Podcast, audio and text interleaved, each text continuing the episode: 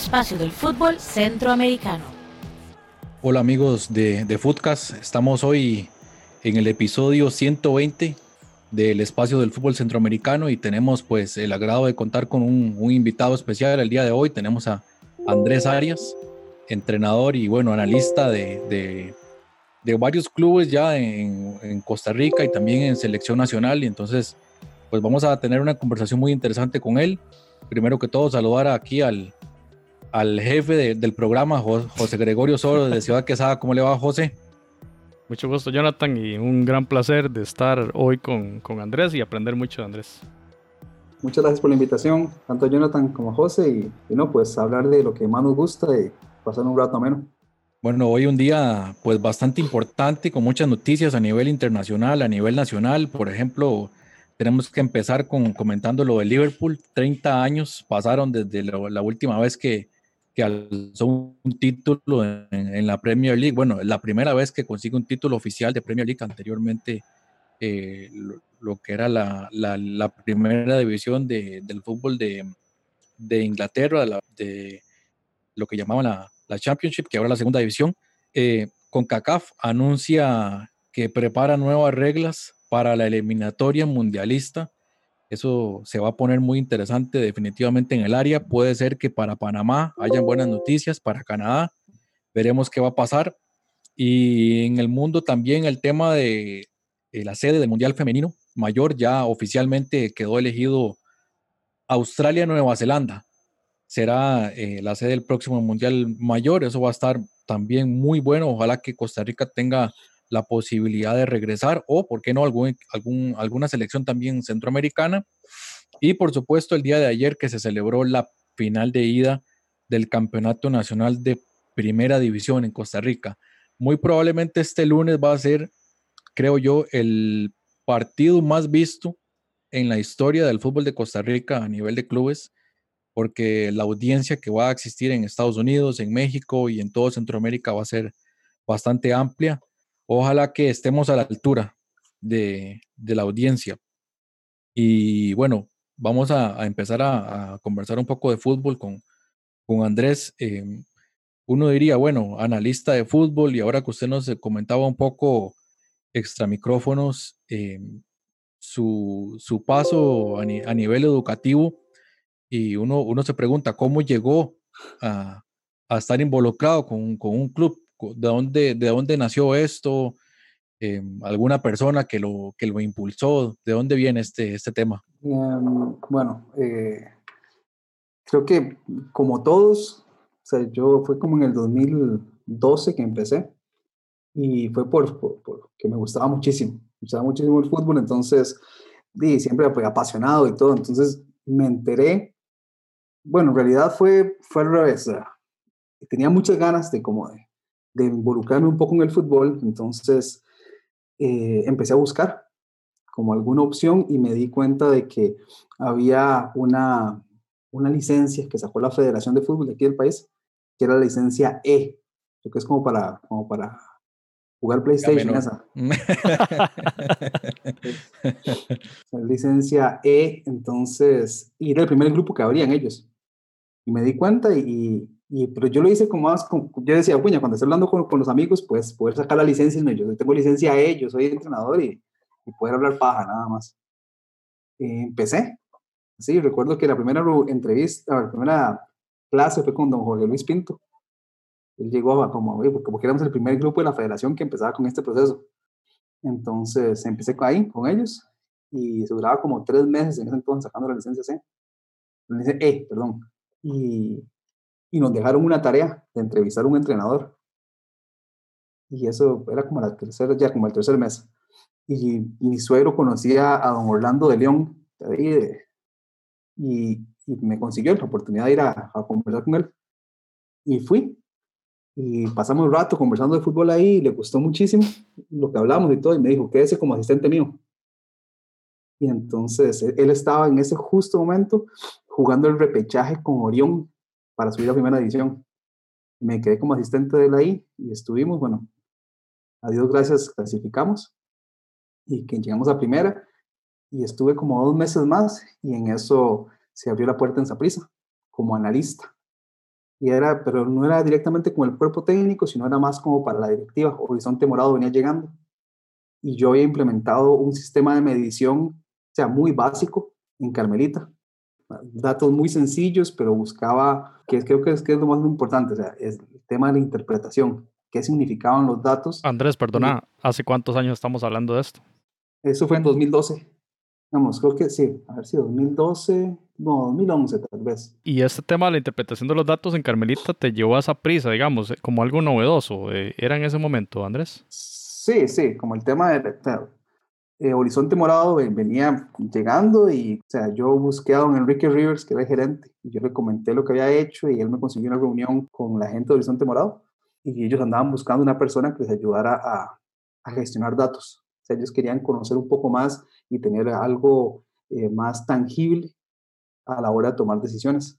Entonces, el modelo que yo llevaba era, era muy rudimentario, muy básico y era tomado, que yo analizaba los partidos minuto a minuto, contaba todos los pases, contaba quién lo recibía, cómo lo recibía, qué pasaba después, y o sea... Es que ahora, Andrés, ahora se ve básico, que ahora tenemos Insta, ahora tenemos Wiscout, nos llega todo a la mano, pero estamos hablando de una época donde había que hacerlo. Digamos, y para ese entonces, digamos, yo que estaba como Opta, era como la empresa que estaba la más popular, y, pero era carísimo, era carísimo. A veces tenían que implementar un montón, o sea, era, era para nuestro fútbol era totalmente fuera de contexto. Y así fue como empecé con Saprisa. Empecé con, en ese momento estaba eh, era Casas, con Daniel Casas, era el entrenador. Yo llegué al puro final, yo llegué en septiembre, me recuerdo, y empecé a, o sea, empecé como a, como a crear ese modelo de medición y para Saprisa, ya un poquito más, o sea, más sólido. Y ahí seguía sacando las licencias, me puse a estudiar educación física, 2012, y entonces sacaba licencia, estudiaba educación física, y cuando llegó don Ronald González, él me da como más apertura y ya me integra el cuerpo técnico. Como les comentaba, mi primera profesión, ya trabajé en cine y televisión, producción audiovisual, entonces, eh, me ayudó muchísimo para poder aportarle el tema de análisis, de video. Entonces, don Ronald me dio mucha pelota ahí y, y así empecé. Y estuve con Ronald, después vino Justin y seguí ahí. Hay un momento que Justin sale del equipo y le dan la oportunidad a Douglas Sequeira en Saprisa y me da, y entro como asistente ya de él, ya para entonces tenía licencia y trabajé como asistente de él, después asistente de don Carlos Watson, en, esto, en todo este eh, tramo de tiempo también trabajo en divisiones menores y se da lo del Mundial en Brasil como analista de, de la selección. Y ahí ha venido. O sea, ha ido a como un trabajo poco a poco, es bastante complicado el tema de no entrar en un gremio donde uno no es jugador o exjugador. Es bastante... Llegaste como nuevo al gremio. Ah, sí, sí, totalmente, o sea, de afuera y no, ni parezco jugador, ni fui jugador, entonces en realidad es es bastante complejo el tema de la aceptación. Me llama mucho la atención, Andrés y, Jonathan, el tema de, la, de lo meteórico que ha sido su, su, ascenso, porque si llegas en el 2012, tenés un curso y la primera tarea, bueno, yo creo que escogió muy bien entrevistar a, Orlando de León, toda una eh, leyenda en el fútbol nacional, especialmente cuántas veces tuvo que salvar equipos del descenso o subir equipos de segunda división, ¿verdad? Creo que ahí estuvo con Heredia tocando la, la copa, no recuerdo si la logró este, alcanzar Orlando de León, pero que usted nos cuente que eh, tuvo de una vez contacto con Jorge Luis Pinto. Se le quitó Gabas con la mano. Sí. que, que, tuviste ahí a Pinto eh, en una de las primeras clases y luego ese ascenso, pasar a esa prisa y luego el proceso de la CL, pues qué interesante, ¿verdad? Y, y saber que ese tema de los datos y el análisis de datos aplicados al deporte en el país bastante reciente. ¿Quiere decir esto, Andrés? Sí, sí, es algo, creo que, se puede hablar de algo un poquito más global, hablando desde nuestro medio, tal vez tres años, tal vez, cuando ya los equipos, por lo menos los principales, eh, no todos, pero algunos equipos de primera tienen acceso al Insta como primera herramienta. Ya algunos también tienen eh, GPS, alguna herramienta de GPS, entonces Ahí eso es apenas como los primeros pasos. Tenemos acceso a data ahorita, pero la interpretación es lo que todavía nos está, estamos aprendiendo. El tema de que cómo se vincula los, un dato con otro para tener un, una correlación y encontrar resultados. Yo ahorita estoy terminando una especialidad en data mining, es minería de datos, enfocada al deporte, para así poder ya y tener un poquito más de, de, de contexto y background en el tema para poder y tomar decisiones más informadas, que es al final termina siendo lo que marca la tendencia en el juego. A mí me pasó, bueno, es, es una, una experiencia personal. Yo, digamos, desde, desde muy pequeño siempre, siempre me gustó el fútbol, siempre veía partidos, pero nunca, eh, digamos, nunca lo había visto desde la perspectiva del análisis de un partido. Ah. Y yo creo que, yo creo que fue particularmente este libro de, de La pirámide invertida, el, de Jonathan Wilson. Después de leer ese, ese libro, yo sentí como que me abrieron la puerta o sea, como que la mente se abre. O sea, para, para mi experiencia fue como que había visto cientos de partidos, pero nunca los había realmente analizado, visto desde otra perspectiva. ¿Le pasó a usted algo así como, digamos, una experiencia similar con un libro, con una persona que usted diga, e, es que ahora sí entiendo las mm. cosas que, que, yo pensaba, ahora sí las tengo un poco más claras? Yo creo que más que en una etapa, digamos, cuando me doy cuenta de que existe una posibilidad real de involucrarme en el juego, digamos, en el, en el, fútbol del país. Entonces, em, empiezo a buscar qué puedo llevar yo a la mesa que sea relevante y que nadie lo esté llevando. Entonces empecé a investigar, investigar y, y aparte del tema, a ver, el fútbol actualmente, digamos, los actores que manejan el fútbol tienen muchísima experiencia, pero en el tema de data, el manejo de, de ese tipo de, tecnología, poniéndolo entre comillas grandísimas, hace falta. Entonces yo encontré ahí un espacio para poder ganar ciertos, cierto kilometraje, cierta confianza. Entonces eh, fue eso, o sea, el, buscar cómo, ya que, ya que llegué aquí, cómo hago para mantenerme y para, para aportar algo que, que sea relevante y que no se está haciendo en el momento. Entonces el data, la estadística fue donde encontré un espacio. Entonces, empecé a vincular todo el conocimiento de la parte teórica del fútbol, hablando técnica y, la parte física, al, al, data. Entonces, ahí ya fue, fue cuando yo dije que, o sea, encontré una necesidad real de conocer los datos para poder entender qué es lo que, lo que está pasando en el juego. Para, desde mi punto de vista, es imposible hacer una interpretación si uno no maneja el data. Algo serio no, no se puede y, y cambia la perspectiva digamos, cuando yo empecé en esa eh, y yo contaba todos los pases que hacía cada jugador, a quién los hacía y empecé a encontrar patrones de juego y yo sabía antes de que pasara qué decisión iba a tomar cada jugador. ya cuando veía el juego, ya digamos, por ejemplo, yo eso lo hacía el día siguiente o terminaba el partido empezaba a hacer el análisis. Entonces, cuando yo veía el partido en vivo, yo, yo sabía qué iba a hacer cada jugador. O sea, pues, tenía esa, ese feeling de yo, puña, él va a hacer esto, va a dar esta vuelta. Cuando estamos haciendo esto, nos vemos bien. O sea, tanto así que, que el estar encima de esto, rasgos eh, mecánicos del juego, del individual del jugador, me daban señales de lo que iba a pasar. O sea, si yo veía que X jugador bajaba la cabeza o más bien cuando tenía el balón se perfilaba de cierta manera, yo sabía que, que iba a pase, un pase de profundidad. Entonces, después de ahí, en ver los datos, me empezó a decir, bueno, tiene relación una cosa con otra. Estamos perdiendo o ganando. ¿Por qué? Entonces creo que termina siendo muy importante en entender que solamente de una manera muy tangible podemos reconocer cómo ganamos y cómo perdemos. Andrés, entonces eso, eso, eso requiere un diálogo constante con el director técnico. Y ya usted veía algunos automatismos en el juego, en la cancha, de algunos jugadores, algunos rasgos específicos, movimientos. Este, quizá usted veía cosas en los datos que el, que el entrenador no y usted tenía que hacérselo a ver, es, es parte de este trabajo. Digamos que el, el, parte del análisis es complementar, o sea, y, pero a ver, termina siendo algo que no, o sea, no es una bola de cristal y no es seguro, o sea, son probabilidades de que las cosas sucedan. Entonces, eh, siempre estamos, lo hermoso del juego es que siempre puede pasar cualquier cosa, pero siempre mientras uno tenga la posibilidad de estar más seguro una toma de decisión, eh, creo que termina siendo más ventajoso. La comunicación con el entrenador, sí, es importante, es importante que él te maneje el data.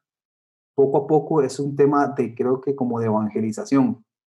Hay que ir evangelizando paso, paso a paso y, y que ellos vayan viendo la realidad y a medida que poco a poco empiezan a, entenderlo y a entenderlo y ver que si pasan algunas cosas, uno gana un poco más de credibilidad. El fútbol es un sistema no, no, no lineal, como llaman en el, en el ámbito de los entrenadores. Y me llama la atención esto porque, bueno, eh, entre muchos episodios que se pueden nombrar, eh, recuerdo particularmente uno muy famoso que es el de, el de Alex Ferguson cuando contrató un equipo de análisis de datos y detectaron que Jab Stam había empezado a, a realizar menos tackles, tackles por partido y que aparentemente esa fue la razón por la cual él decidió transferirlo. Pero en realidad había sido un error porque el hecho que él hiciera menos tackles por partido no necesariamente era porque estuviera bajando su rendimiento, sino porque estaba mejor posicionado. Sí, claro.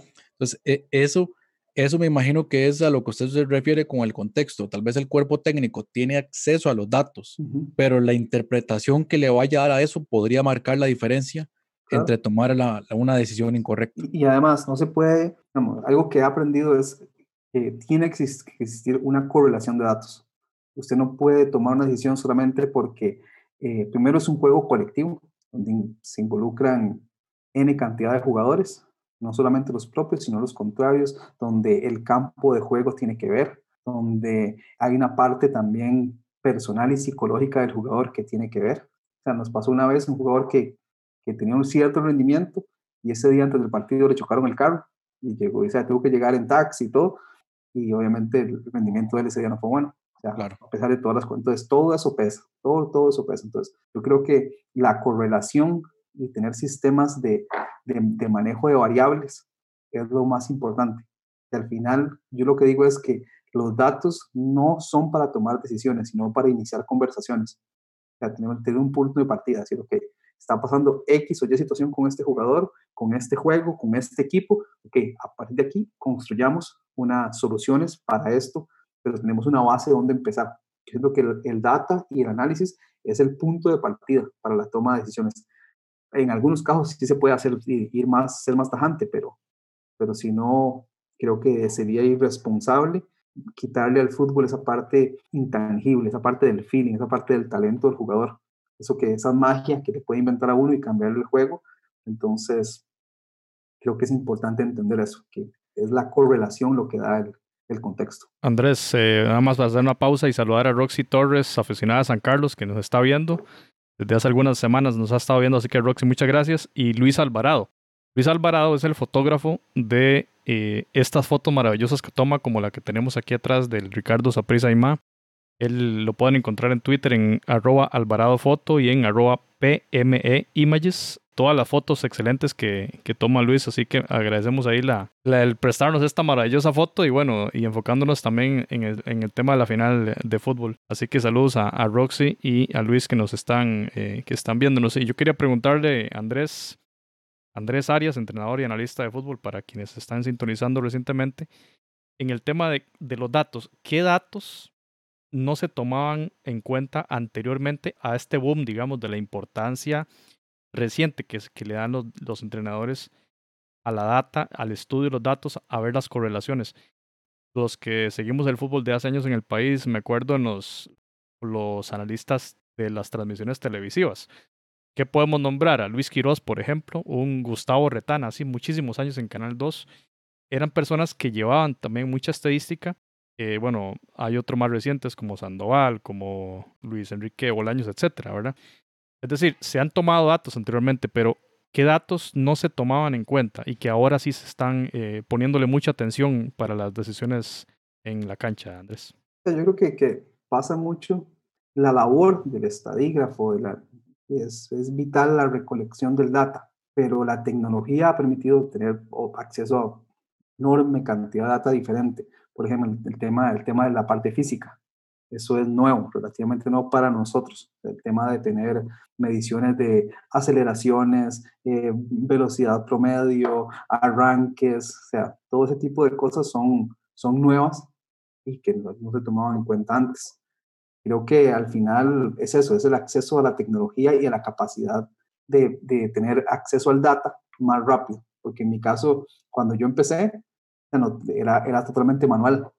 Hay que contar pase por pase, pase por pase, eh, pérdida de balón, categorizar cada uno y después de que uno terminaba de, de, de contar cada, cada pase, había que tabular todo y meterlo en, en, la base de datos y empezar a, a, buscar las correlaciones de cada uno. Pero, pero sí, yo creo que no es un tema de que se dejaba por fuera, sino la cantidad de posibilidades nuevas que tenemos debido a la, al acceso a la tecnología.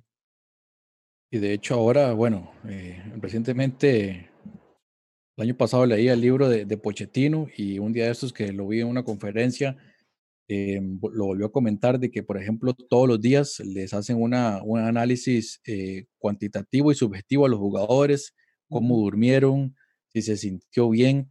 O sea, e, ese, ese tipo de análisis, a ese detalle se está llegando, ¿verdad?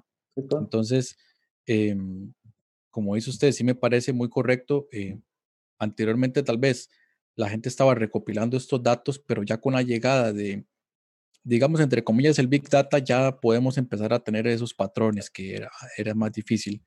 Yo quería tocar un tema, eh, y ya antes usted lo mencionó un poco acerca de, eh, digamos, de ven, venir de un ámbito de, de, no ser jugador, básicamente. No ser jugador de fútbol, no haber, no haber jugado en primera división, trabajar en un cuerpo técnico y tener que llegar a hablarle a un jugador, tal vez, vamos a ver, tal vez eh, señalarle algunos errores, lamentablemente, pero es parte de su aprendizaje y más hoy en día eh, donde se está buscando el desarrollo integral de un jugador.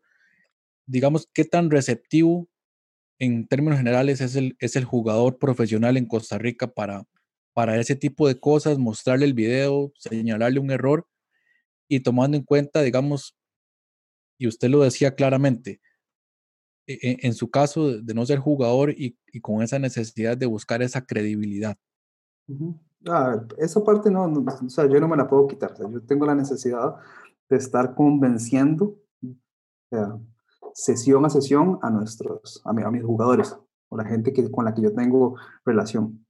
Entonces, pero llega el punto donde primero uno se encuentra, como dice usted, como un profesional y que no me he topado con ninguno que no quiera ser mejor.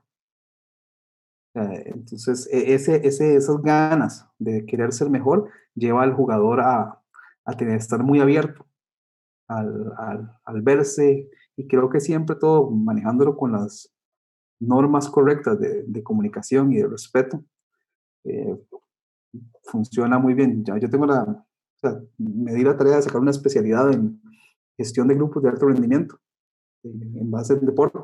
Entonces, todas las estrategias de, psicológicas para poder gestionar un, el talento me han ayudado muchísimo para poder de ser muy asertivo a la hora de, de comunicar cuando hay cosas que no son pues muy buenas de comunicar, pero siempre estar en pos del, del mejoramiento del, del, jugador. Entonces, en realidad, como, como que ya he tenido una mala experiencia de lo normal con el trato de personas, pero, pero siempre los jugadores en este país, con lo que me he topado, o sea, súper abiertos y súper receptivos a, a, mejorar. Andrés, ¿qué tan común es esta figura que, que usted desempeña en los clubes de primera división de Costa Rica? Y si, si ve algún cambio recientemente, si ha mejorado este tema o si solo los clubes grandes tienen este tipo de, de formación o de, de implementación de, de, Big Data en sus, eh, en sus equipos? Uh, no podría hablar, o sea, no tengo base para hablar. Yo, yo fui asistente de, de, Walter en Grecia, fui asistente y preparador físico. Y la verdad, o sea, yo estuve muy poco tiempo en Grecia. Estuve, o sea, yo llegué como en, en, noviembre y ya para febrero estábamos en Tibás, sorpresa. Pero pero no sé, en realidad no sabría decirles. Eh, yo estoy consciente de que mi etapa, cuando yo estuve con, antes de no, don Ronald, Justin, don Carlos Watson, sí me tocaba a mí esa parte. Y yo era específico en eso. Me tocaba análisis de datos.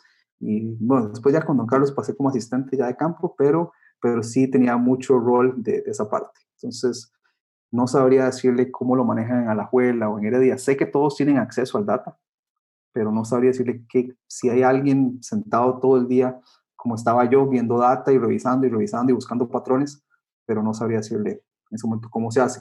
Aquel entonces, creo que yo era el único, y eso fue lo que me abrió la puerta para ir a, a con don Jorge Luis a, a, trabajar con Brasil, y estuve con él con, con la selección de Honduras, con la selección olímpica de Honduras también. Entonces, pero sí, esa es mi experiencia, ha sido esa con Saprisa, no podría así hablarle por los demás, pero creo que todo el mundo ahorita tiene acceso al data. Digamos, por ejemplo, poniendo en contexto la selección de Costa Rica, en ese momento la selección de Honduras, que usted tuvo la oportunidad de estar con Jorge Luis, em, las estructuras en, en estos equipos eran limitadas, por así decirlo. O sea, eh, había que trabajar como una base casi desde cero. Normalmente cambia cuerpo técnico y casi que hay que empezar desde cero yo tuve la experiencia de trabajar, digamos, con, digamos, en la selección, solo, solo estuve con, con don Jorge Luis y con don Pablo César, apenas asumió él. Estuve con ellos dos. Y con don Jorge la, la experiencia fue, fue un trabajo personal que hicimos él y yo, digamos. Entonces, no, no fue, yo no le podría decir que, que, que tuve como trabajo con, como los jugadores o acceso a los jugadores, vamos, era un trabajo personal entre él y yo, donde él y yo analizábamos el data y yo le presenté N cantidad de informes, video y, y data, y así fue como trabajamos. Cuando estuvo, él, yo, no, yo no viajé a Brasil, yo estuve aquí, todos los días me llamaban, me Andrés, teníamos sesiones de trabajo por teléfono y, y así era como, como manejábamos el tema del data. Pero sí, eh, todos los entrenadores tienen su, su forma y hay que, como le dije al principio, en mi periodo en Saprisa, cada vez que venía un entrenador nuevo había que empezar de cero en el tema de evangelización, decirle, ve, estos son los números, esto es lo que hacen, y darle N cantidad de ejemplos y para ir convenciendo poco a poco, cada vez es menos. Ya con Walter yo tenía un, un, rol como asistente, entonces yo mismo interpretaba y ejecutaba en pos del, del data. Andrés, quería preguntarle si si este trabajo no solo analiza los datos de los jugadores de su, de su equipo, en este caso, bueno, los ejemplos que pusiste, esa prisa eh, Grecia, y en el caso de la Cele, y si también se hace un análisis en profundidad de los rivales y si eso apoya también el, el análisis que le toca al director técnico. Ok, en mi caso, no, por ejemplo, con, con la selección fue 100% rivales, o sea, yo no, no hice nada de lo nuestro. Yo me encargué de, o sea, vi toda la eliminatoria de Italia, Inglaterra, Uruguay, o sea, todos los partidos amistosos, o sea, no sé cuántos partidos vi y cuántos pases conté, pero sí yo me acuerdo, o sea, yo podía, o sea, de memoria, si me decía la alineación, yo le decía, o sea, cómo estaría jugando cada... Ese, ese, ese pase de Pirlo que a, los, a, la espalda de los centrales, ya usted se lo sabía de memoria. la, recepción, yo sabía, digamos, que si, si era Pirlo el que venía, la salida iba a ser con Chelini, Chelini iba a jugar directo con Pirlo, y Pirlo venía, Marquisio venía por dentro, o sea... y en los primeros minutos, y lo peor es que en los primeros minutos del partido contra Italia, Pirlo mete una. Sí, sí. Y a la defensa se le va.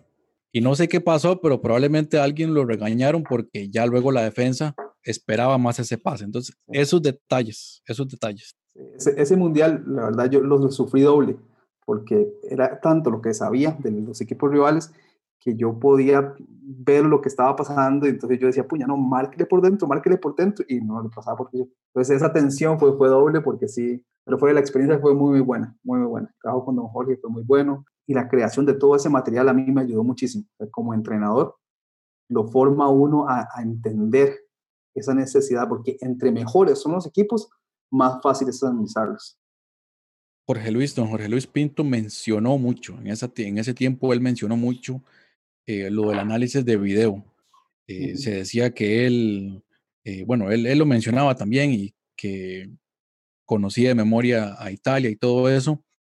Y yo, uno siempre se preguntaba, bueno, en realidad él, él lo dice, pero por detrás hay gente trabajando porque el entrenador no, no, no, puede estar en todo, o sea, hay una persona que está preparándole los, los análisis y son cosas que tal vez la gente no se imagina, pero imagínense ahora, eh, o nos ponemos a pensar ahorita de partidos cada tres días, tener que preparar un informe con casi un día y medio de anticipación de los rivales, es complicado.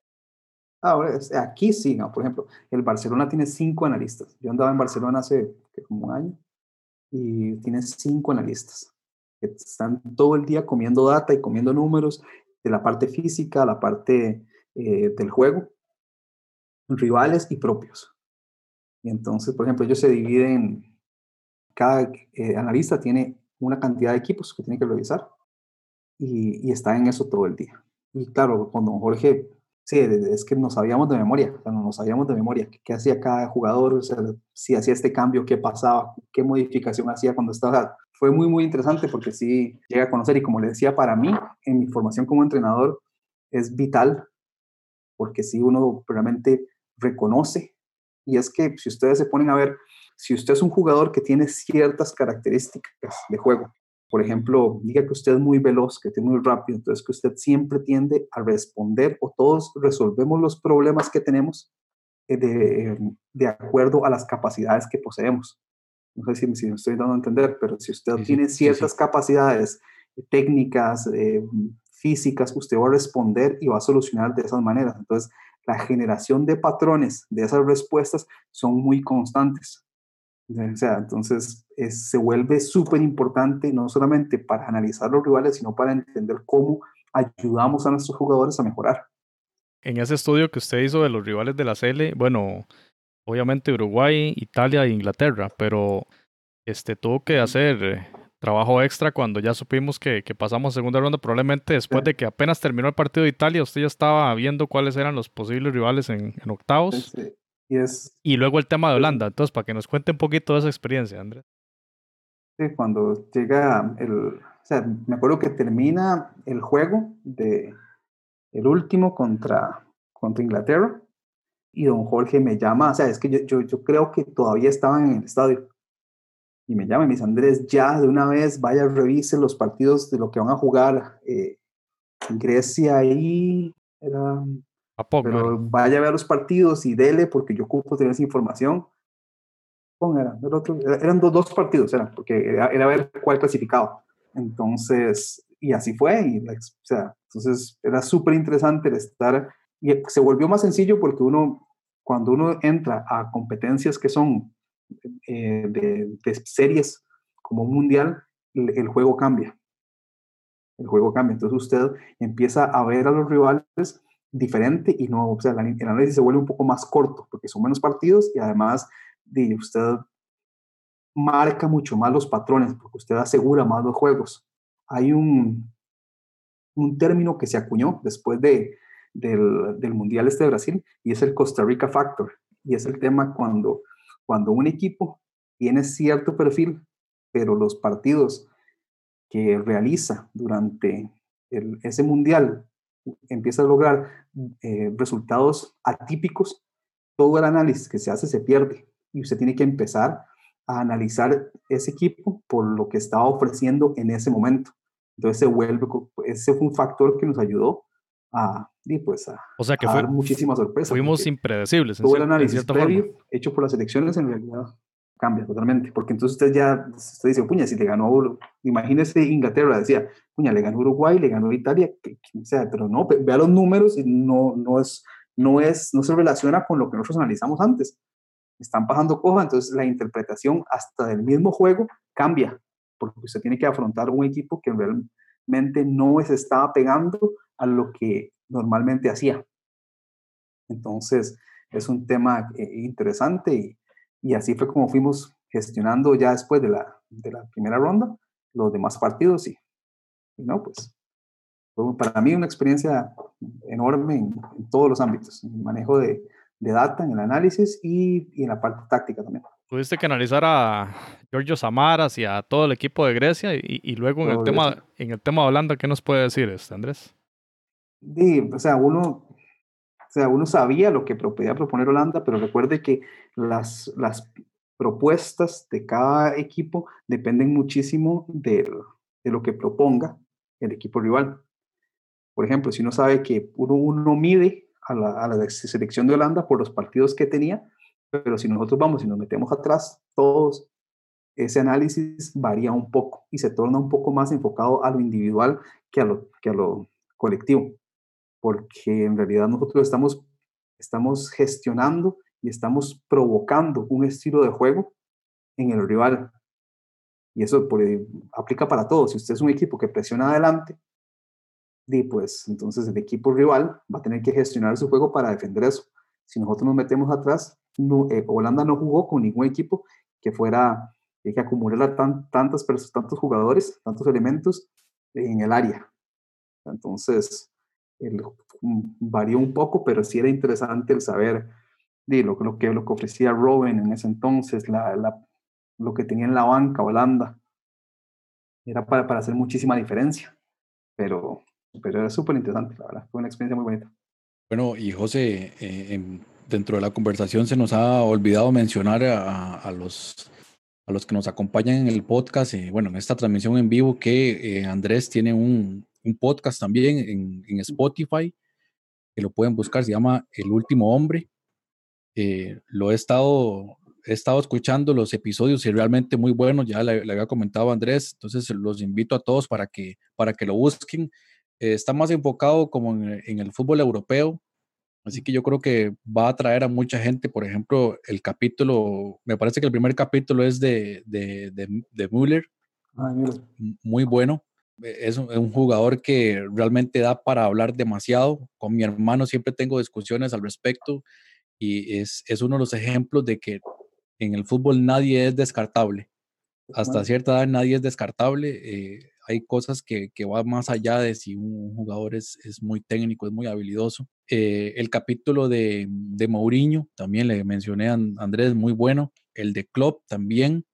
El de Klopp es importantísimo creo yo, ahora que, que, Liverpool queda campeón, me parece que el, el de, el de Klopp es, es, es, muy importante, ese gegenpressing, esa ideología, creo yo, la identidad de grupo que aplica Jürgen Klopp, yo creo que val, vale la pena, así que a todos invitados a que lo sigan, el último hombre. Que, no nos, sé si... que nos hable un poquito, Andrés, del, del podcast. Uh -huh. eh, bueno, la verdad, el podcast nace, o sea, tengo dos meses de estar grabándolo tal vez y fue, o sea, tenía mucho material acumulado, muchos estudios, eh, porque eso sí me, o sea, el fútbol para mí no es ni un trabajo, sino es realmente me apasiona tanto que, que trato de estar constantemente nutriéndome y, y, aprendiendo. Entonces, en base a muchos libros que he leído, o sea, muchos partidos que he visto, he generado muchísimos informes que tenía ahí archivados y entonces quería como de compartirlo, la verdad, sin ningún sin saber qué iba a pasar. O sea, yo lo dije, voy a compartir con esto y con un montón de eh, dudas acerca de la parte eh, técnica en el sentido de, la creación del podcast, la grabación, cómo iba a ser y todo eso, qué línea iba a tener. Entonces empecé a generar este contenido y la idea es que la gente pueda, desde mi punto de vista, de cómo yo veo el juego, poder crear contexto y cuando vean los partidos analicen y vean detalles que tal vez uno no veía a mí así me pasó un día. Un día empecé, veía fútbol y al día siguiente ya empezaba a analizarlo y a ver un montón de detalles y creo que es lo que genera el, el aprendizaje, el poder tener perspectivas y contextos para poder tomar, apreciar el, el, juego de otra manera. Entonces el podcast es eso. Son, ahorita creo que hay como 10, 10 episodios ahorita. Esperamos que sigan creciendo. En redes sociales igual, en Instagram paso colocando fotos y videos de cómo veo yo el juego, lo que me gusta, lo que me, apasiona el juego y, no, pues invitados todos a, seguir escuchando ahí y compartiendo lo que es el juego. Pero el podcast es eso, es análisis, historia y metiéndole tal vez algún tipo de, de, historia de personal de los jugadores pero, y, y, entrenadores, pero, pero es eso.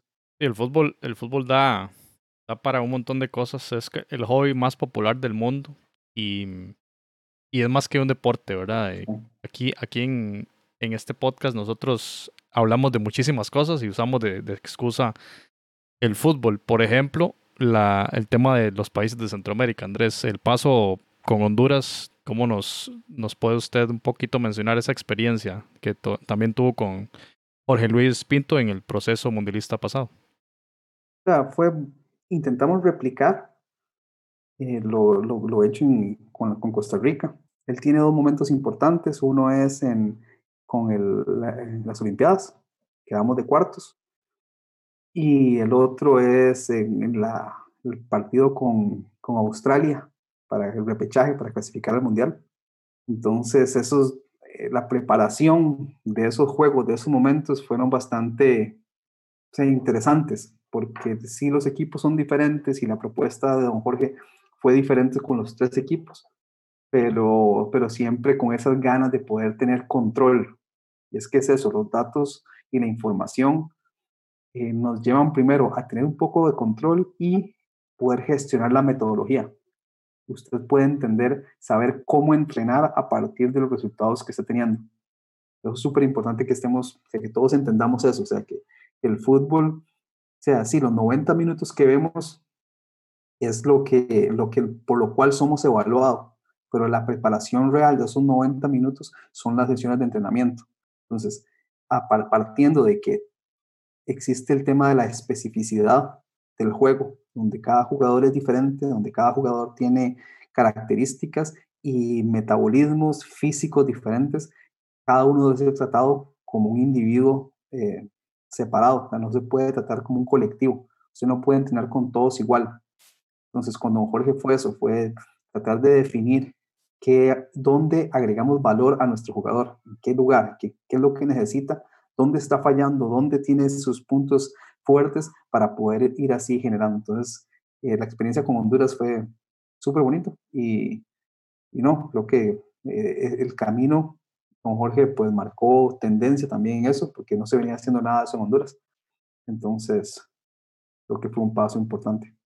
Andrés, y bueno, conectando un poquito a, lo que fue el partido de anoche, yo quería mencionar algo. Eh, hace unos días estaba viendo eh, el, el, equipo este, el Shakhtar Donetsk, tiene una, eh, tiene uno de estos reality shows que ahora están saliendo varios de, de los clubes, que se ve el, trabajo interno y ellos em, pues hicieron públicos la preparación que tuvieron para el partido del Shakhtar contra el Manchester City. Entonces, bueno, eh, eh, específicamente ellos habían detectado que el Manchester City dejaba ciertos espacios por los costados y cómo ellos iban a, cómo ellos en el momento de recuperar el balón iban a posicionar a los jugadores, a los delanteros para iniciar los contragolpes. Y yo eh, observaba ya esa prisa y no me cabe ni la menor duda de que ese primer gol ellos lo tenían absolutamente trabajado, ya lo tenían trabajado. Y de hecho usted lo mencionaba el otro día que, que estaban analizando el, en, en FUTV, que ustedes estaban analizando la, la forma en que Alajuelense salía, la forma en que Alajuelense presionaba. Eh, un entrenador como Walter Centeno es, es una persona que definitivamente llega a esos niveles y tenía eh, esa, tal vez no la jugaba en particular como salió al final, pero sí la forma en que tenía que atacar a la Juelense en esos espacios. Como le digo, los equipos son formados por jugadores con diferentes características. Usted sabe que, que X, y en un caso, por ejemplo, tal vez saliendo un poquito del tema, pero, pero para dar referencia, por ejemplo, el caso de Robin. Cuando Robin jugaba en el, en el, en el Bayern Múnich, usted sabía que agarraba para adentro y pateaba el segundo palo. Todo mundo sabía eso. Robin agarra para adentro y patea el segundo palo. Aún así costaba muchísimo detenerlo. usted tenía el data, tenía la información, tenía los videos y todo, entonces, en teoría, si usted ya conoce todo eso de antemano, debería ser fácil predecir y poder marcar eso. Pero el fútbol tiene eso y por eso es bonito, porque es totalmente impredecible. Yo creo que las de los jugadores condicionan su participación en la cancha y condicionan al colectivo. Entonces yo creo que, que eso se analiza y lo que pasó ayer, pues era algo que, que uno podía comprobar con data y podía entender que dónde tenía más problemas cada equipo. En el, ahí en el programa se lo comentamos sobre el problema que tenía a la juela en sus costados, como en la construcción de juego quedaba a veces con la línea muy adelantada y, y el gol que quedó en eso, quedó con un pase de Michael, muy buen pase, y yo creo que eso fue parte importante de lo que la gestión de Walter fue sacar a, a, Michael de una zona de presión para tener más posibilidad de, de su juego largo.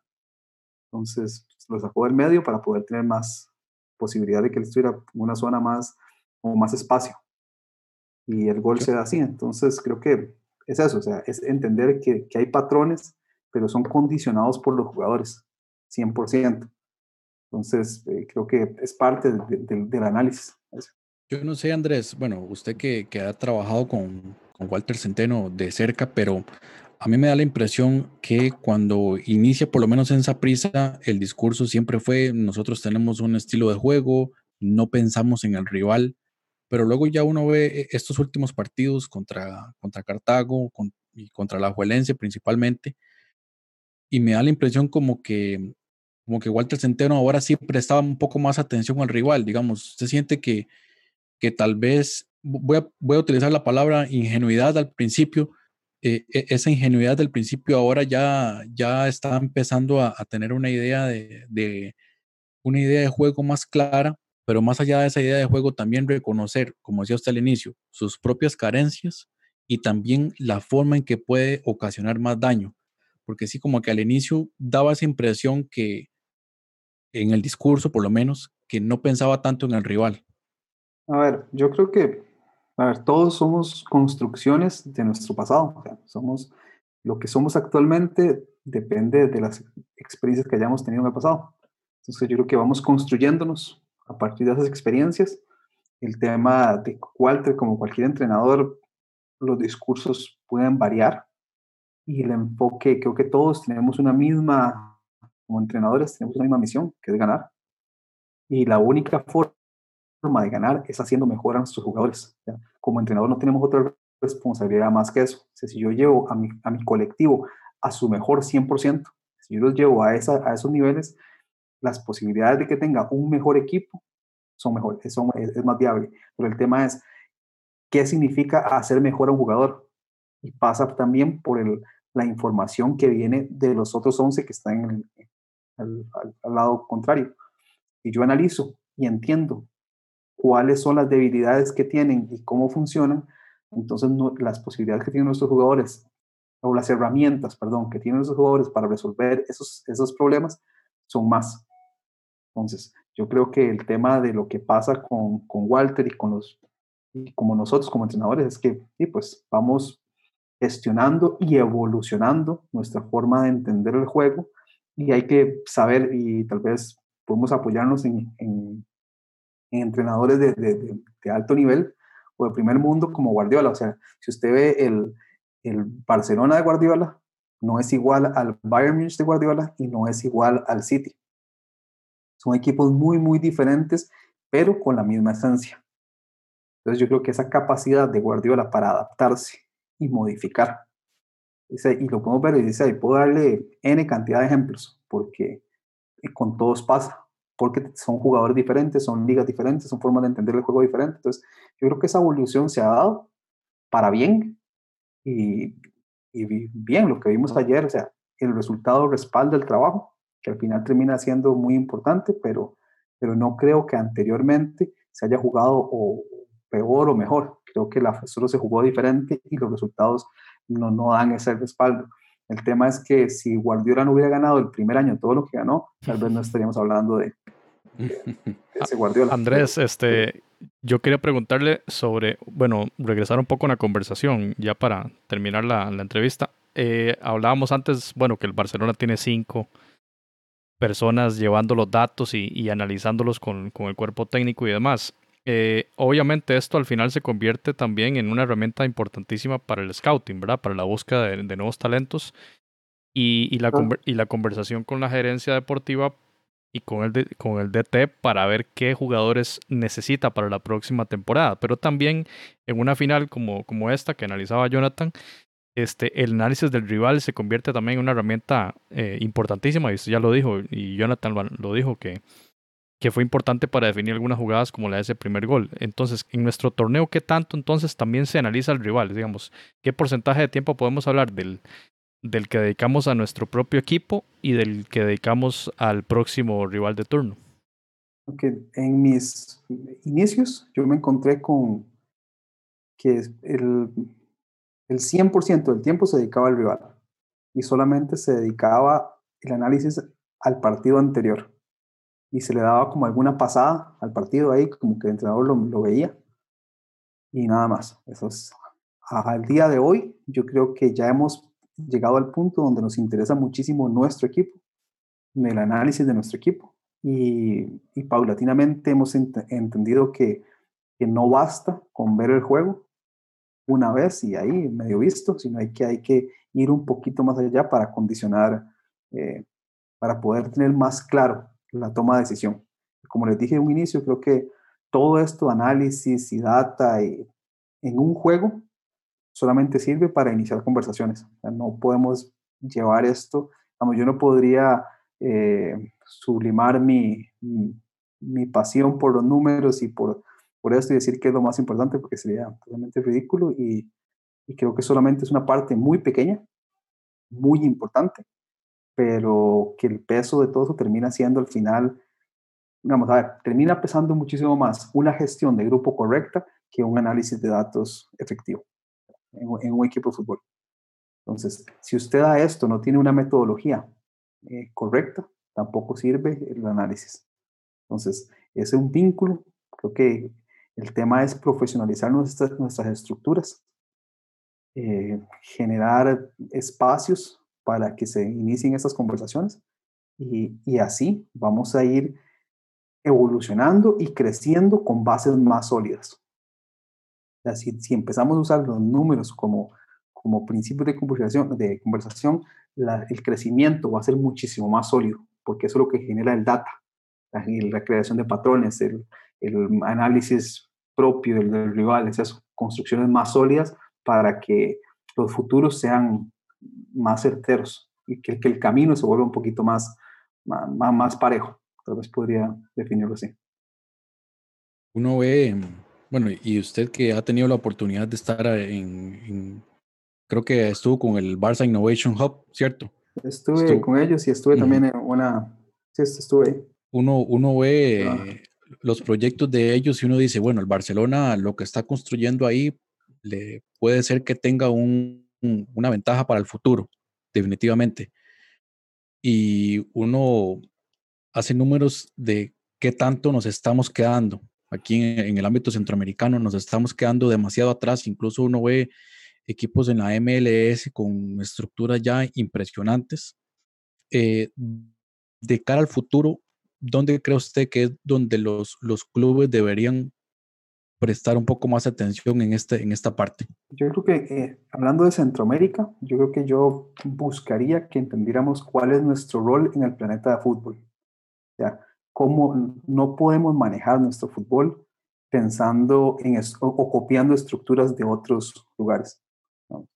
El tema de contratación de jugadores, el tema de, de, formación de jugadores, nosotros no podemos pensar en ir y ni siquiera tropicalizar un modelo de negocio ni de desarrollo tomado del Bayern Múnich o tomado del Borussia Dortmund, o sea, no se puede porque en realidad el rol que jugamos nosotros ni siquiera no llega a esos niveles. Nosotros, por ejemplo, si hoy un equipo de este país quisiera comprar un jugador hondureño y le dice que le cobran 150 mil dólares, ningún equipo de nuestro país puede pagar eso. Ningún equipo del área podría pagar eso. Entonces, además, si usted piensa que, por ejemplo, en la parte, esa es en la parte económica, nosotros no podemos comprar jugadores. Eh, vea que los jugadores que llegan a nuestro país, todos son que llegan libres.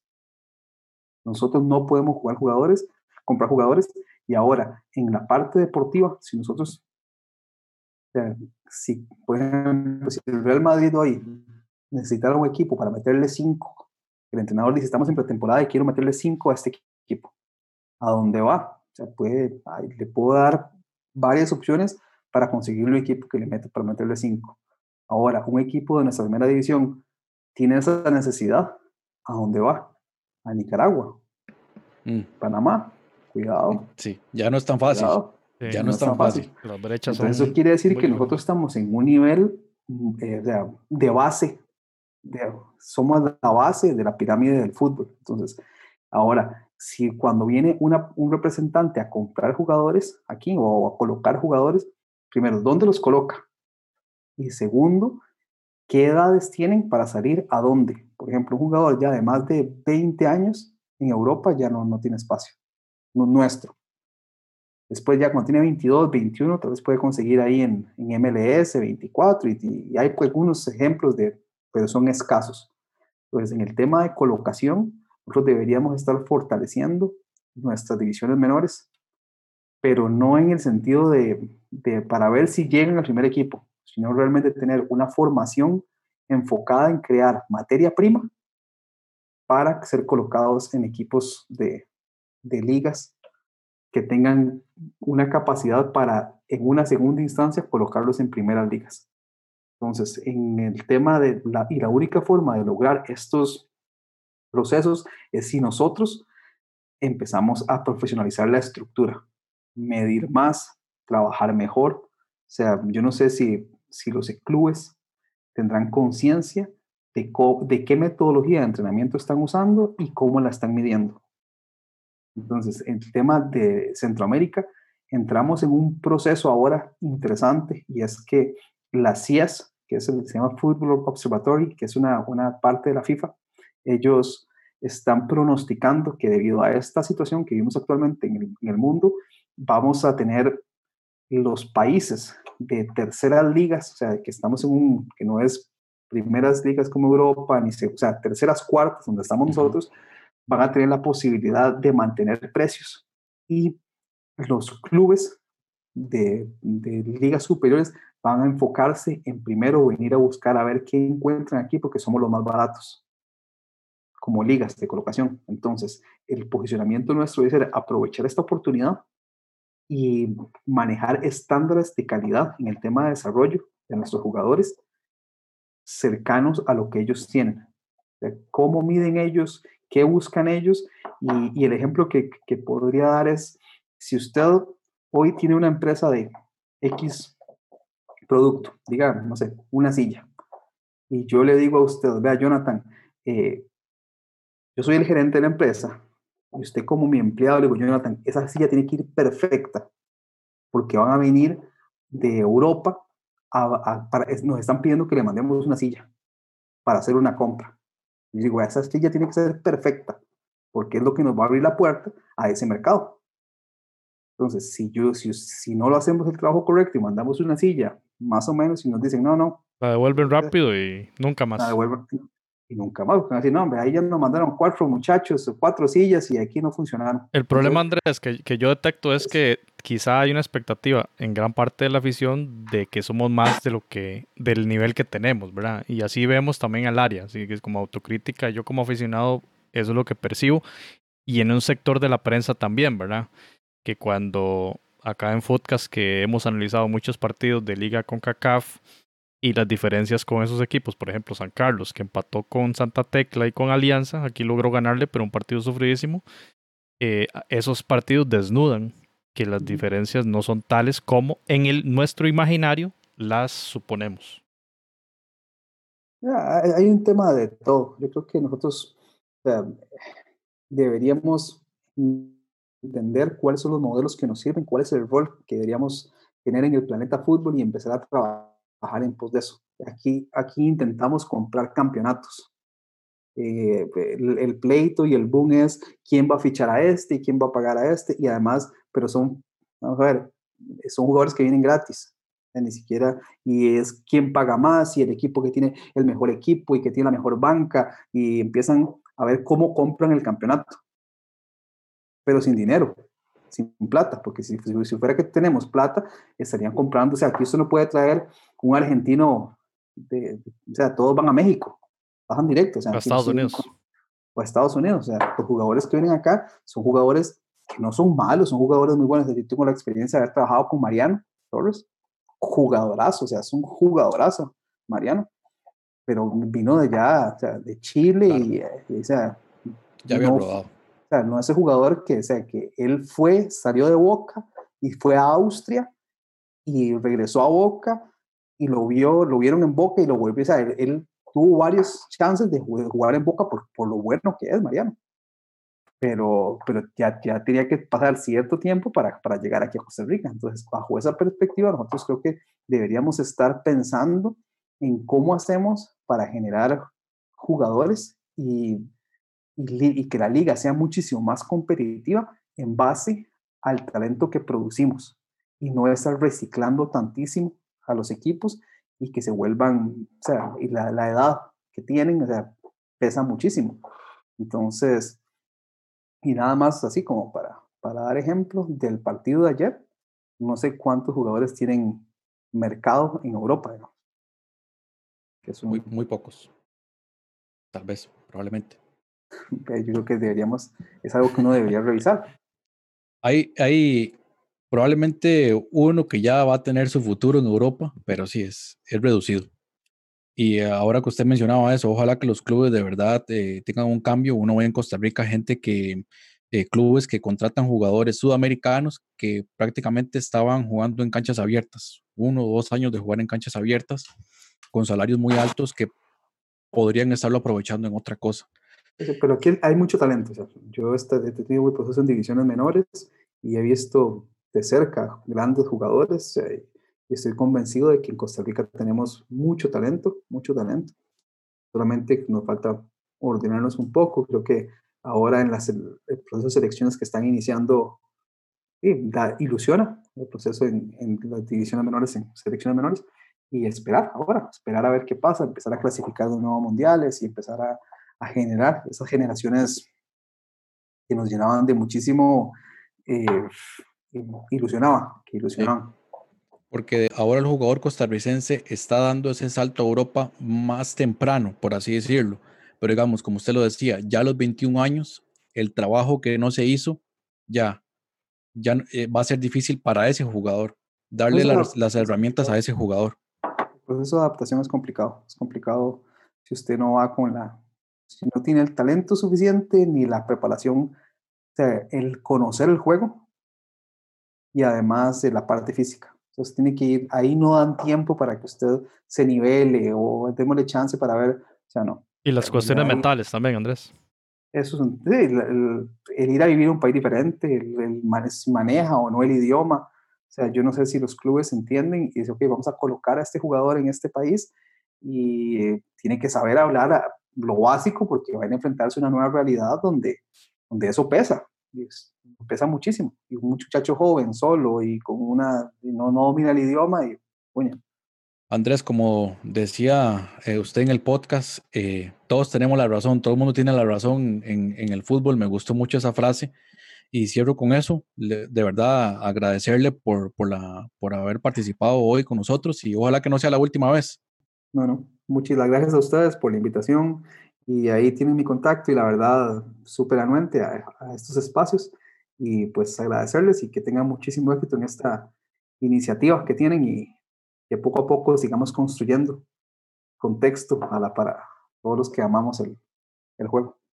Bueno, muchas gracias Andrés. Esto fue el episodio 120. Gracias Jonathan y nos escuchamos en el próximo episodio. Les invitamos a que escuchen el último hombre, el podcast de Andrés Arias, nuestro invitado de hoy. Saludos también para Kenneth Quesada, que le manda saludos al máster Jonathan Corrales. Y saludos a Diego Barracuda, que también nos eh, apoyó. Así que buenas noches y muchas gracias. Footcast, el espacio del fútbol centroamericano.